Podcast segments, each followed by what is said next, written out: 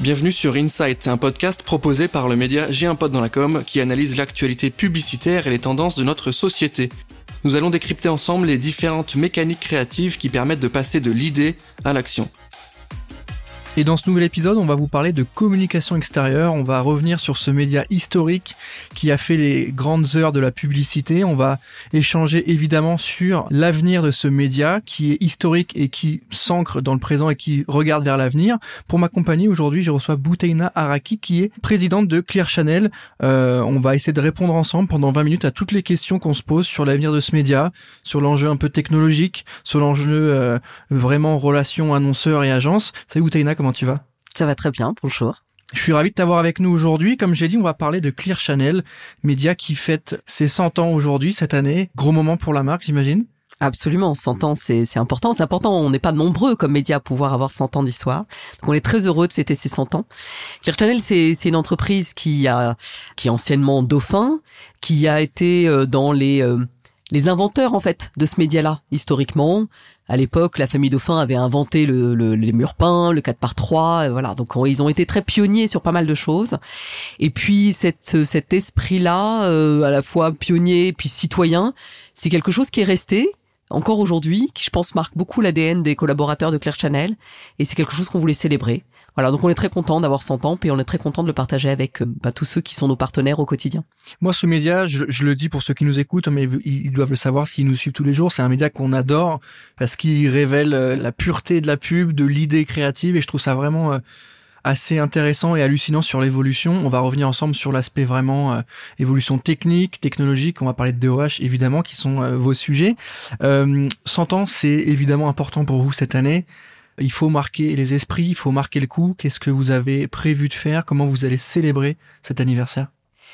Pour nous, l'élément fondamental qui s'est imposé, c'était l'idée de la création. Parce qu'en fait, une des choses incroyables dans ce média-là, c'est que créer pour le média de la publicité extérieure, c'est particulièrement passionnant. C'est un défi assez compliqué. Tous les créatifs le disent. C'est certainement l'exercice le plus complexe parce qu'il faut réussir à capter dans une image euh, un slogan, quelques mots. Il faut réussir à capter l'attention. Il faut créer de l'émotion. Il faut engager le consommateur ou le citoyen. Il faut faire passer un message. Et donc, il nous paraissait évident que fêter nos 100 ans, c'était aussi reparler des 100 ans du média de la publicité extérieure. C'est pas que l'histoire de Claire Chanel, c'est vraiment aussi l'histoire d'un siècle de création. Et on s'est dit que c'était ça qu'on voulait mettre à l'honneur. Et du coup, on l'a fait. On l'a fait à travers deux choses en fait. Au cours du printemps, on a organisé un prix euh, on a fait la première édition d'un prix qu'on a appelé le Futur Prix, mmh. où on a euh, invité des créatifs indépendants de tout, tout type de créatifs, donc des photographes, des illustrateurs, etc., à nous proposer des créations sur une thématique qui était la différence, qu'on appelait la différence en haut de l'affiche. On s'est dit pour cette première édition, on veut récompenser des créatifs indépendants et leurs propositions. Ça a été un moment vraiment très très sympa. On a eu énormément de propositions. On a créé ça avec la maison créative justement, qui a été créée par euh, Pascal Grégoire et Nathalie Corsial, et on a pu récompenser des créations très originales. D'ailleurs, la, la lauréate, puisque c'était une, une jeune femme, a pu être affichée sur les Champs Élysées. Ça, c'était une première façon de rappeler que notre média, c'est d'abord et avant tout une histoire de création. Et puis, parce qu'il y a 100 ans, eh ben on s'est dit qu'il fallait retracer ces 100 ans. Et donc, euh, quand je réfléchissais il y a un an à comment je pouvais essayer de matérialiser ces 100 ans, vous savez, moi j'ai un parcours euh, divers dans les médias et, dans l'entertainment, et j'ai travaillé dans l'édition, et notamment dans les beaux livres, aux éditions La Martinière, qui est très connue pour ses très beaux livres. Et je me suis prise à rêver de, bah, de faire un beau livre pour notre média. Et puis l'idée était lancée et on s'est entouré de gens très talentueux. On s'est entouré de Pascal Grégoire, encore une fois, qui est vraiment un, partenaire euh, fidèle. On a mis avec nous également Tanguy Demange, qui est un grand fan. Au-delà du fait qu'il est rédacteur en chef de, la correspondance de la pub, c'est aussi un très grand fan de notre média. Et donc, on a fait appel aussi à son talent, à son savoir-faire. On a aussi travaillé avec beaucoup de gens à l'intérieur de la maison Claire Chanel, avec euh, notamment Tachi Baroucha, qui est notre directeur de la création. Et puis, on a mis tous ces talents-là pour réfléchir à comment on pouvait créer un livre, un beau livre, qui parlerait de notre média, qui redonnerait euh, bah, en fait toutes ces lettres de noblesse en fait à toute cette création sur un siècle. Avec les affichistes du début du siècle dernier avec euh, toute la création des années 60 euh, 70 l'explosion des années 80 voilà toute la créativité qu'il y a eu. Et, et c'est ça qu'on a fait qu'on a réalisé. Et le livre est maintenant en librairie. Depuis le 10 novembre on est très très très heureux de ça un livre qui s'appelle En haut de l'affiche, hein, qui est particulièrement bien trouvé. Euh, L'histoire de Clear Channel et de l'affichage, c'est aussi l'histoire euh, des agences, l'histoire des annonceurs, des marques. Quelle est la relation que vous entretenez avec eux? J'imagine que ça a évolué, j'imagine que ça va encore tendre à évoluer, notamment avec les enjeux un peu plus euh, interactivité, communication conversationnelle et interactivité avec vos outils. Comment vous bossez avec eux? Est-ce qu'il y a des rendez-vous sur l'année? Je pense au Grand Prix, la communication extérieure, sur lequel on pourra revenir. Mais euh, vous travaillez avec les agences en direct, avec les annonceurs. Vous, vous avez euh, intérêt à les voir régulièrement. Comment vous bossez avec eux? Bah, je dirais comme pour tous les clients, il faut les voir régulièrement. Faut les, les voir, faut comprendre leurs enjeux, faut travailler avec eux la main dans la main.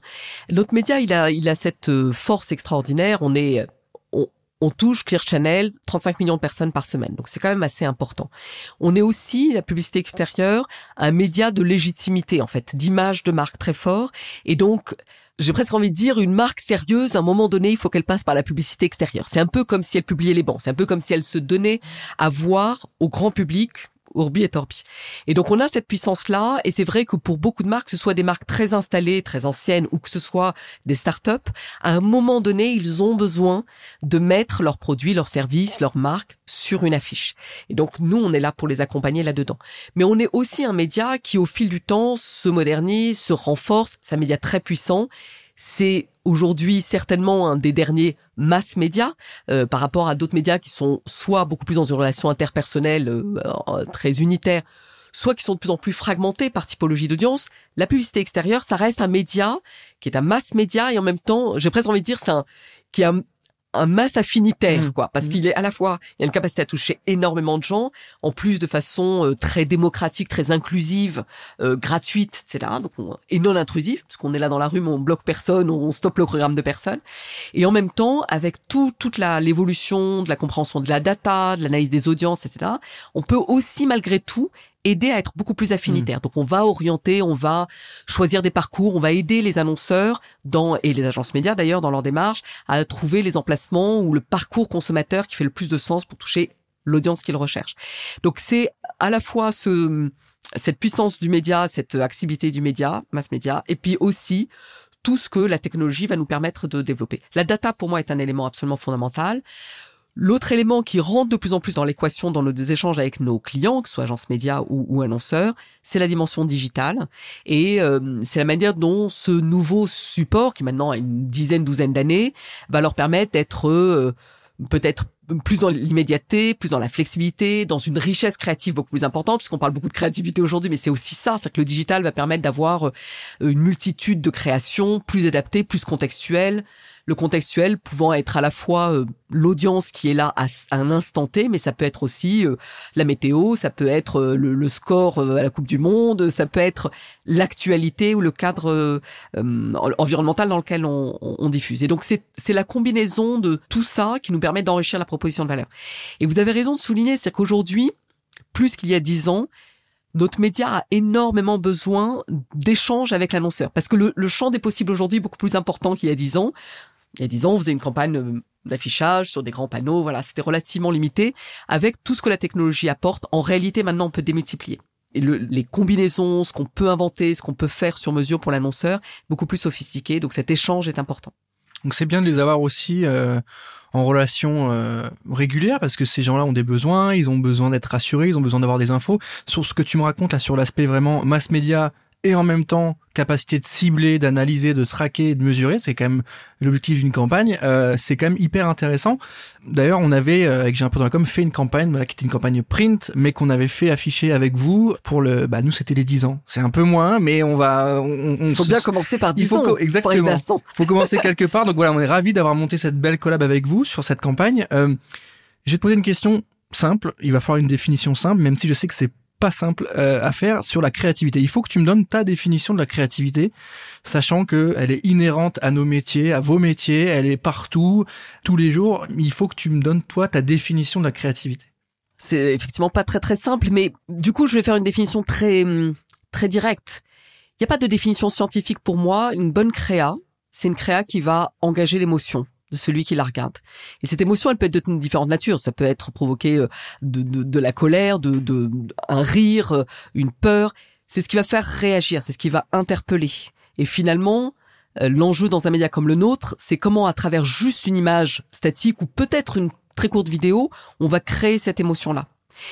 Et il y a peut-être une touche particulière qui est la touche française, c'est que dans notre façon à nous d'être créatifs en publicité, il y a aussi cette notion d'impertinence. Et souvent, ce qui va faire que la créa va être mémorisée, parce qu'une bonne créa, c'est une créa qu'on mémorise, c'est cette émotion et cette émotion que l'impertinence va potentiellement créer.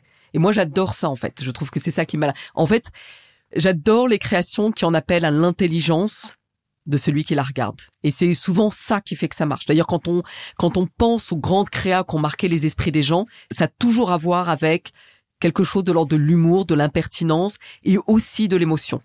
Euh, si je prends des exemples, parce que c'est toujours, euh, même si ça peut paraître très vieux, alors les jeunes me disent oui, mais tu te rends pas compte, mais United Colors of Benetton, ça parle plus à personne chez les jeunes, et pourtant on a tort parce que, en fait, on peut être d'accord, pas d'accord avec le message qui était porté, mais la puissance de cette créa, elle était à la fois dans l'image, dans le message, et quelque part là-dedans, il y avait quelque chose qui était à la fois de l'ordre de la provocation et de l'impertinence. On montrait ce qui n'avait jamais été montré comme ça, et en même temps, il y a quelque chose de l'ordre de l'émotion, quelque chose qui touche profondément au niveau humain.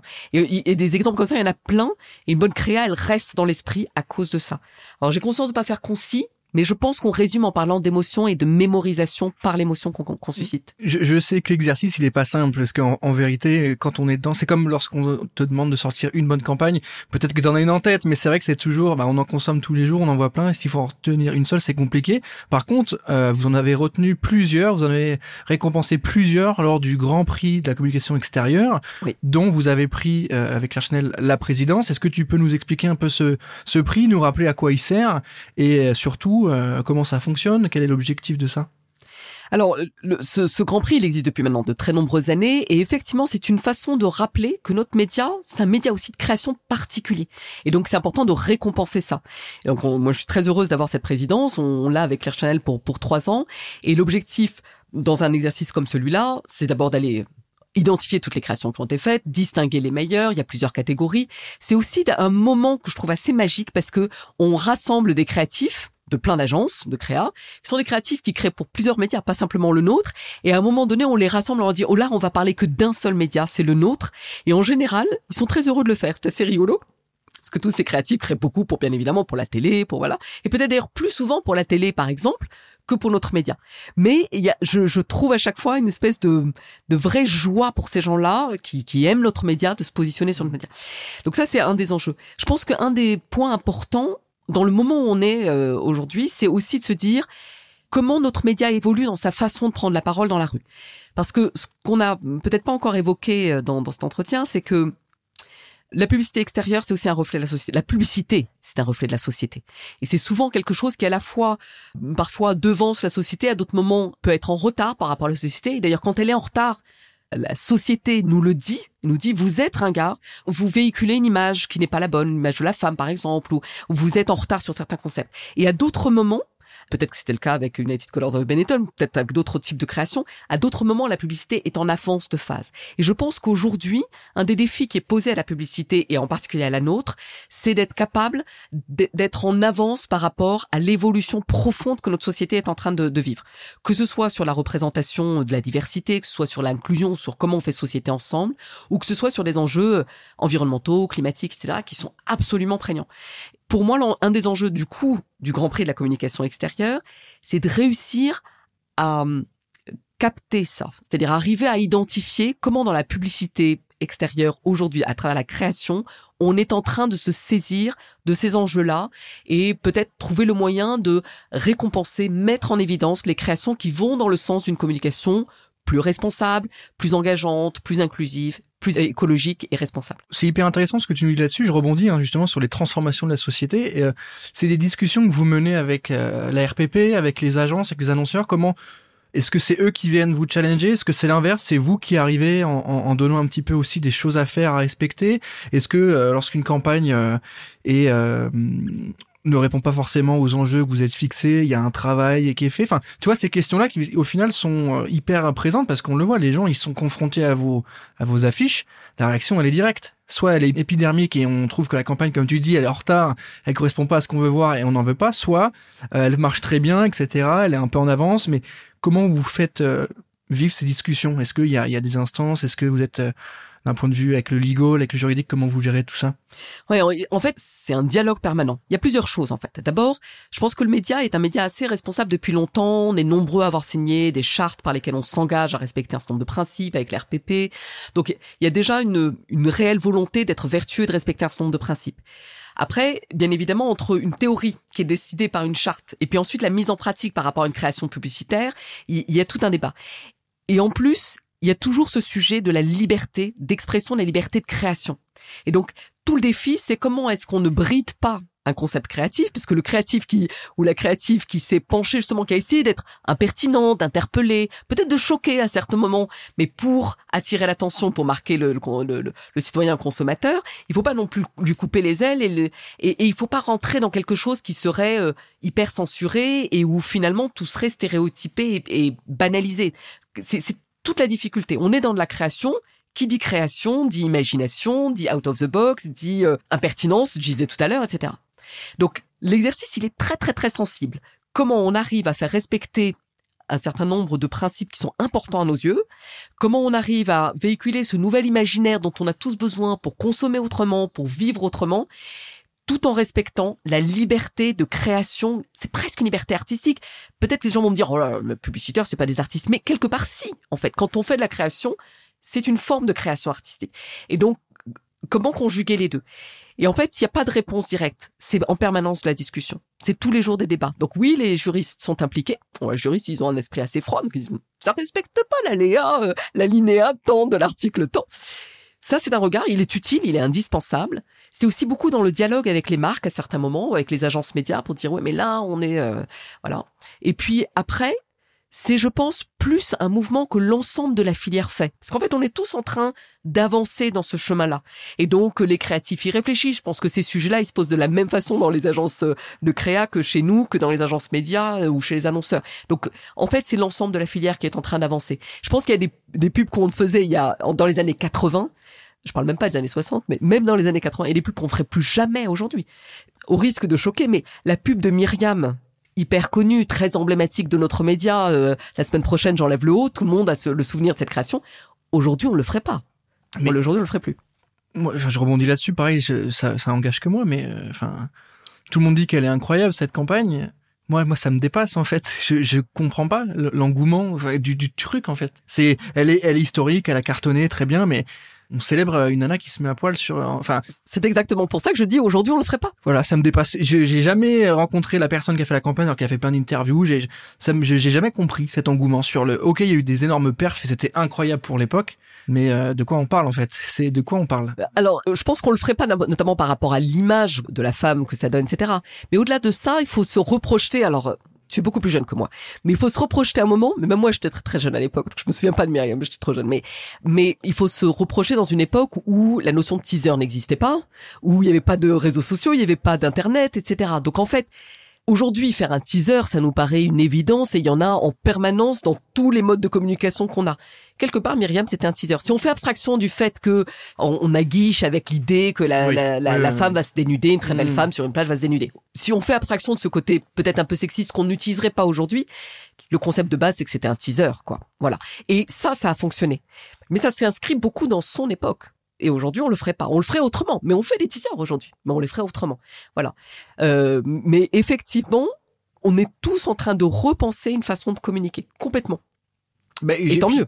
Oui, et puis il y a des choses qui maintenant euh, qui ont mis du temps à arriver. Et aujourd'hui, et c'est tant mieux. On arrive sur le coup du bon sens en fait. Et enfin, il y a des choses où, bah non, c'est du bon sens de pas faire ça, ou c'est du bon sens de faire ça différemment. Et il y a un côté où, enfin, enfin, on a réussi à recentrer un peu les questions, arriver sur des vrais sujets. Qu'est-ce qui est faisable? Qu'est-ce qui se fait? Qu'est-ce qui se fait pas? Est-ce qu'on respecte tout le monde en faisant ça? Oui, non. Euh, est-ce qu'on respecte les engagements euh, pour euh, les gens, pour la planète, etc. Et on arrive sur enfin du bon sens. Alors, je, vais juste me permettre, mais le bon sens est une notion très très vague mm. et le bon sens de nos parents n'est pas le nôtre et le bon sens de nos enfants ne sera pas le nôtre et donc il faut faire il faut se méfier de ça et alors moi, je suis quelqu'un à titre personnel très très engagé, à la fois sur des sujets de, diversité et d'inclusion. Euh, je suis très engagé sur les sujets environnementaux à titre personnel, et c'est un combat personnel de, de, mon, de toutes mes actions en réalité. Je suis malgré tout très très attentive au politiquement correct, à la bien-pensance justement, qui peut dans certains cas nous conduire à des dérives. Il faut qu'on fasse attention à être malgré tout toujours toujours respectueux d'une forme de liberté d'expression. La démocratie, c'est le respect de chacun, c'est aussi la liberté d'expression. Et dans le monde dans lequel on est, alors pardon, c'est peut-être un peu philosophique et c'est peut-être pas exactement le sujet de notre conversation, mais on est dans un média et quand on parle de média, faut se soucier de ce qu'on raconte. Donc il y a une attention à ne pas tomber dans une forme de puritanisme, attention à ne pas tomber dans une forme de censure, voilà, c'est cet équilibre qui est très très très compliqué à avoir. Je, je trouve ça hyper intéressant et, et, merci de le dire en fait parce que ce, ce, ce sujet-là de euh, trouver l'équilibre et de euh, d'éviter la pensée unique, euh, c'est essentiel. Encore une fois, ça paraît être du bon sens et c'est ce que tout le monde défend d'un point de vue démocratique et tout le monde est ok pour ça, tout le monde est pour ça. Mais c'est vrai que dans les faits, parfois, euh, on a un peu tendance à s'échapper sur le fait de pouvoir penser différemment, réfléchir différemment et avoir euh, la mise en avant de différentes opinions. Donc c'est bien que tu fasses le point, toi, en tant que Clear Channel, sur ça, sur ces éléments-là et euh, et ce respect, tu as parlé de démocratie, hein, c'est ça en fait. Tout oui, tout à fait. C'est une histoire de démocratie. Mais les médias et la publicité font partie de la démocratie, en réalité. C'est une société ouverte. Euh, voilà. Alors, bien sûr, ce sont des marques qui s'expriment, mais les, les marques, elles expriment aussi euh, des croyances, des, des, des, envies, des positionnements, etc. Donc, la publicité fait partie d'un paysage, d'un monde libre, en fait. Oui, puis c'est, c'est, on, on, le savoure chez nous aussi. Euh, dans certains pays, il y a des marques qui n'existent pas ou qui ne prennent pas la parole ou qui sont carrément interdites. Euh, je crois pas qu'on puisse aller sur Google en Chine, par exemple. Euh, enfin, alors que nous, chez nous, Google, ils sont ultra présents, ils ont des super campagnes, ils ont des, ils sont mm, hyper bien intégrés au, au panorama publicitaire français, etc. Euh, mais en tout cas, c'est hyper intéressant et ce point-là était central. Je trouve que c'est bien que tu aies pu le soulever. On va passer sur l'aspect un peu plus technique, technologique. Je vais évidemment évoquer le métaverse euh, parce qu'il fait partie de nos sujets de ces derniers mois, de cette dernière année. C'est quoi l'avenir de la communication extérieure? Est-ce que pour toi le métaverse il y a un sujet? Pour vous il y a un élément à travailler? Est-ce qu'il y a des corrélations euh, Est-ce qu'il y a des ponts à créer? Comment tu vois ça? Alors c'est très intéressant parce que nous on est le média du réel et le métaverse c'est exactement l'opposé, c'est le média du complètement virtuel. Mais justement nous ça nous ça nous interpelle, ça nous intéresse. Et euh, il y a deux choses dans, dans, ta question. Que devient le média de la publicité extérieure euh, à l'avenir? Je pense que le média de la publicité extérieure, le média physique, il a, il a une place qui n'est pas discutée et qui est même, à mon sens, amené à continuer à se développer dans sa forme. Je peux y revenir si tu veux. Et puis, il y a cette idée de comment est-ce qu'on crée un pont avec ce qui se passe, on va dire, online de manière générale, le métaverse étant une étape supplémentaire dans, dans la dématérialisation et l'online. Et on pense qu'il y a des ponts à créer. Et d'ailleurs, on a du coup nous lancé une première expérimentation euh, sur le métaverse. Où on a imaginé d'abord une, une, exposition de, de nos créations. Alors c'est en lien avec nos sentences, c'est en lien avec notre notre livre, mais justement pour faire euh, découvrir finalement notre ouvrage ou les créations de la publicité comme dans un musée mais dans le métavers. Et l'idée, c'est aussi d'aller expérimenter et de voir qu'est-ce que ça veut dire faire de la publicité entre guillemets extérieure à l'intérieur d'un univers qui est complètement virtuel, qui est celui du métaverse. Et je pense qu'il y a des choses à trouver comme ça qui se répondent euh, sans que l'un puisse prendre le pas sur l'autre. Très honnêtement, que deviendra le métaverse dans quelques années on, Personne le sait. On voit que Meta euh, galère un petit peu en ce moment avec leurs expérimentations. Peut-être que ce sera un énorme flop. Peut-être que il faudra encore plusieurs rebonds parce que c'est pas la première fois hein, qu'on crée un métaverse en fait. Hein.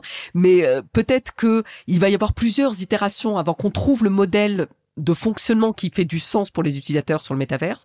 Mais nous, on se dit que c'est intéressant d'aller l'explorer, donc on a mmh. commencé l'exploration. Mmh. Oui, non, mais c'est, j'allais rebondir là-dessus, mais tu as répondu avant même que je pose la question. Vous expérimentez, c'est une expérience parce que dans les faits, euh, enfin, je trouve que le, le, le média de l'affichage la, et de la communication extérieure, c'est quand même un média ultra populaire dans le sens euh, ultra positif du terme, dans le sens où tout le monde est confronté au même format, ça rassemble, on consomme le contenu en même temps. Donc il y a un côté très réel, pratico-pratique, populaire. Et d'un autre côté, il y a le métaverse que je trouve hyper euh, pas élitiste, mais où il y a très peu d'usage.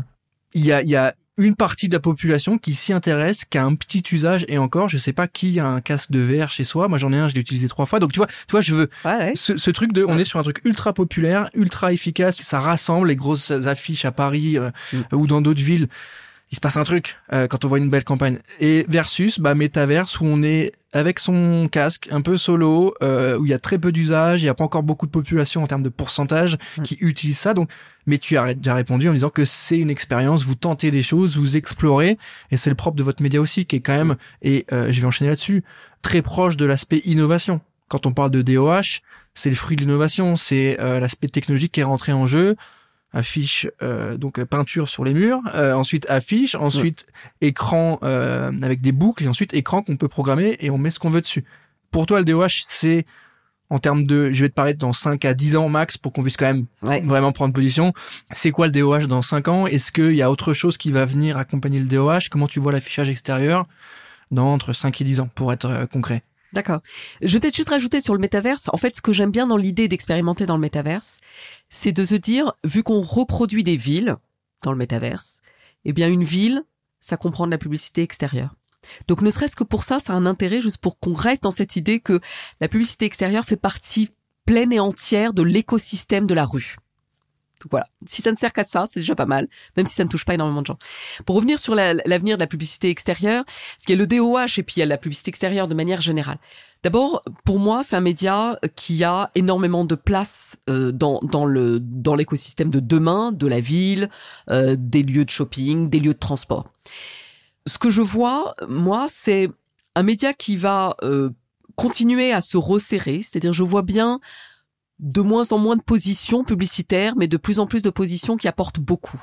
Et je vois un média qui s'enrichit de plus en plus dans la proposition de valeur qu'il peut apporter. Et c'est pour ça que le digital en ça est très utile, le DOH, parce que à travers un écran, on va pouvoir faire beaucoup plus qu'à travers juste un, panneau papier. Et je vois à la fois un, mobilier, parce que nous on travaille avec des mobiliers. Donc je vois à la fois un mobilier qui est de plus en plus intégré dans la ville, en, en prenant en considération tous les enjeux qui sont les enjeux environnementaux, de sobriété, etc., qui sont absolument fondamentaux. On fait partie de la Smart City, on fait partie de la ville verte. Donc je vois un mobilier qui s'intègre de ce point de vue-là dans la ville. Mais je vois aussi un média qui est de plus en plus un média de la rue plein et entier, c'est-à-dire pas simplement un support publicitaire, ça restera bien évidemment toujours un support publicitaire, mais aussi un média qui est enfin un, outil de communication qui permet d'informer le public, euh, qui est dans l'immédiateté, qui va pouvoir faire circuler tout un tas de d'informations utiles, d'informations d'actualité, euh, d'informations de météo, de relais par rapport à ce qui se passe sur le plan culturel autour, qui peut être aussi un relais d'une prise de parole euh, de la société civile, de la collectivité qui est là, et je et, et aussi une idée d'un média de plus en plus dans l'entertainment. C'est-à-dire que je ne vois pas ce média rester durablement simplement un support, je dirais, passif d'un message publicitaire. Je le vois être de plus en plus intégré dans un dialogue très très riche les contenus éditoriaux, avec euh, de l'information, avec du relais culturel. Et donc c'est ces deux dimensions, physique, je m'intègre dans un univers euh, de la smart city, la les villes vertes, et cette dimension d'un média plein et entier dans la ville. Je trouve ça intéressant la réponse que tu nous donnes sur l'aspect un peu euh, serviciel, euh, le device euh, qui est pas uniquement là pour afficher. On, on, en a déjà parlé plusieurs fois avant quand on avait ces celui-là sur le, l'affiche augmentée avec de l'interaction, etc. Et d'un autre côté, sur ce que tu nous dis sur la smart city, sur l'impact qu'on peut avoir sur la vie des gens, sur leurs déplacements, sur le fait d'avoir une vie où il fait bon vivre. Et bah du coup, vos solutions participent à ça. Tu as parlé aussi rapidement des collectivités. Euh, on va pas rentrer forcément dans le détail, mais vous financez aussi des choses, euh, vous, vous reversez, etc. Donc c'est important de noter pour ceux qui n'ont pas forcément ce type d'info-là qu'il y a un engagement auprès des villes, auprès des collectivités, auprès des, des usagers. Et du coup, je trouve que cet aspect serviciel euh, je le vois très bien en fait. Je vois très bien, tu sais, les films de science-fiction, on a les panneaux interactifs où t'échanges avec, t'as un truc, service, il y a une espèce de distributeur, t'échanges et j'ai préféré voir ce côté-là. En fait, tu sais, il y a deux visions. Il y a l'aspect un peu euh, Blade Runner, un peu sombre, où les pubs, elles sont un peu what the fuck, etc. Et t'as l'autre côté où euh, beaucoup plus sain, avec des arbres, avec les affiches qui sont euh, interactives et avec lesquelles on peut échanger. Enfin, je trouve ça hyper stimulant. Bon, j'adore le, le, le, média de l'affichage, hein, mais mais je trouve qu'il y a des il y a des choses hyper intéressantes. Le DOH encore une fois, j'ai l'impression qu'on est que sur le début de ça. on, a au début de ce qu'on va pouvoir inventer. C'est clair. Il y a énormément, énormément de solutions. Et puis il y a aussi, euh, tu parlais de, de comment comment on vit mieux dans la ville, mais on est aussi nous des ancrages en fait dans la ville. Et le fait, par exemple, de capter des données. Alors je précise bien des données complètement anonymes, mais juste de compter des gens. Une des problématiques de la mobilité, par exemple, dans la ville, c'est comment on arrive à désengorger des endroits. Et pour désengorger, il faut que les opérateurs de transport sachent quelle est la massification des gens à tel ou tel endroit. Et donc c'est ça qui va permettre peut-être d'affréter plus de bus ou d'acheminer plus de bus plutôt dans telle avenue parce qu'il y a tout d'un coup un surcroît de personnes là et donc pour tout désengager et peut-être moins dans la rue il y a moins de monde. Et en fait, c'est vraiment de rentrer dans cette logique de d'une ville en, fait avec son fonctionnement et nous on est un acteur là-dedans. Et donc le digital ouvre plein de possibilités, des choses qui sont très visibles donc dans l'interaction avec le citoyen et des choses qui ne sont pas visibles immédiatement mais qui sont réellement au service d'un mieux vivre ensemble dans la ville et qui vont être au service de la collectivité. Euh, voilà. Et c'est vrai que nous, on sert énormément les villes. Euh, tu, tu l'as dit et, merci de le rappeler. Le fait qu'on redistribue des, des, redevances, le fait qu'on on finance les mobiliers qui sont dans la rue. Et en fait, de plus en plus, en fait, la proposition de valeur qu'on va avoir avec les collectivités, elle est autour de hmm. tous ces services hmm. qu'on rajoute. En plus d'avoir des mobiliers, en plus de donner de l'argent, bah, c'est euh, le capteur de pollution, c'est les capteurs de mobilité, c'est les services administratifs qu'on donne en accès aux citoyens qui vont faciliter les démarches, c'est faire connaître la culture. C'est un sujet très très important ça pour faire ville. Une des raisons pour lesquelles les gens vont en ville aujourd'hui, maintenant qu'on peut travailler chez soi et être en télétravail en longueur de temps, c'est pour se rencontrer, c'est pour le shopping et c'est pour la culture. Bon ben Comment on fait pour que la mm. culture rayonne beaucoup plus dans les villes? On fait partie des acteurs qui favorisent ça. C'est bien que tu fasses le point là-dessus parce que c'est pareil, on, est entre communicants ou en tout cas profil dans ce marché-là, on, sait un peu de quoi il s'agit, mais c'est bien aussi de rappeler euh, l'importance que euh, une boîte comme Claire Chanel peut avoir au sein des villes, etc. Et euh, ça peut être aussi une réponse à une certaine défiance qu'on peut avoir par rapport à la mm. pub. Mais oui, mais il y a des financements, mais oui, il y a un accompagnement, et, je trouve que c'est une réponse plutôt saine sur le, le, service à la personne, en tout cas le service au, aux populations, ce que l'exemple que tu prenais qui est très concret, qui est ultra efficace sur euh, les flux euh, de mm. personnes et les bus, bah voilà, euh, au moins ça, on, a une solution qui répond concrètement à un besoin. On donne des datas pour les villes pour gérer leur flux et leur flotte de bus. Bah, c'est déjà un élément plutôt cool quand, quand on parle de défiance mm. sur les panneaux publicitaires. Donc, je trouve que cet échange a été particulièrement intéressant parce qu'on est rentré dans le détail technique. On a parlé évidemment des enjeux d'avenir. Euh, Boutaina, on arrive malheureusement à la fin de cet épisode. Euh, je suis ravi de t'avoir eu avec nous aujourd'hui. Merci d'avoir pris le temps déjà de répondre à mes questions. Avec grand plaisir. C'était un vrai plaisir. Merci Valentin. On célèbre cette année, je le rappelle, les 100 ans de Clear Channel. On vous souhaite évidemment 100 ans encore avec nous euh, à montrer des belles campagnes, des belles créations et euh, de faire vivre les villes et euh, les collectivités. Merci à toi, merci à tous de nous avoir écoutés. Je rappelle que vous pouvez mettre 5 étoiles sur Apple Podcast, c'est toujours bon pour le référencement et moi je vous dis à très bientôt.